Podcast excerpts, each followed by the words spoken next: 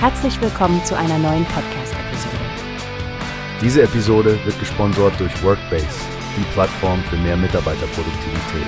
Mehr Informationen finden Sie unter www.workbase.com.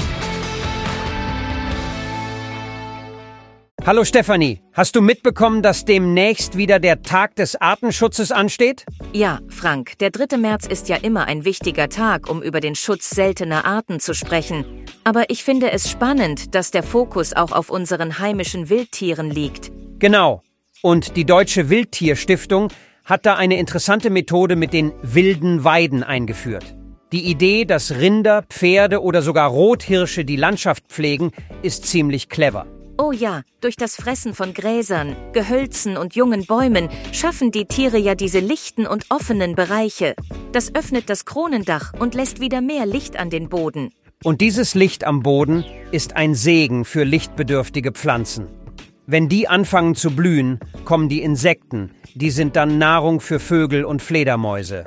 Ein echter Dominoeffekt. In Taubergießen zum Beispiel haben sie diese extensive Beweidung sogar wissenschaftlich unter die Lupe genommen und festgestellt, dass verschiedene Fledermausarten unterschiedliche Gebiete bevorzugen. Ja, das ist doch fantastisch. Die seltene Bechsteinfledermaus in dichten Wäldern und die Zwerg- sowie Mückenfledermäuse in den beleuchteten, durch Weidetiere gepflegten Bereichen. Und dann sind da die Dungkäfer nicht zu vergessen. Ich meine, wer hätte gedacht, dass der Dung von Weidetieren gleich 22 Dungkäferarten anlocken und sogar dazu beitragen kann, bedrohte Vogelarten zu unterstützen? Es ist wirklich ein Paradebeispiel für gelungenen Naturschutz. Die wilde Weidenstrategie zeigt, dass man durch Rückgriff auf natürliche Prozesse und Tiere den Biodiversitätserhalt stärken kann.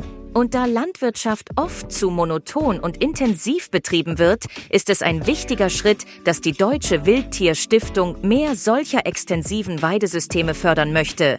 Ich bin jedenfalls gespannt auf die Ergebnisse mit den Konig-Ponys in Mecklenburg-Vorpommern. Mich auch, Stefanie. Es ist so wichtig, dass wir neue Wege finden, um die Artenvielfalt direkt vor unserer Haustür zu bewahren und gleichzeitig die Öffentlichkeit darüber zu informieren. Wie hast du gehört? Es gibt eine Plattform, die wir probieren sollen. Workbase heißt die, hört dir das an. Mehr Produktivität für jeden Mann.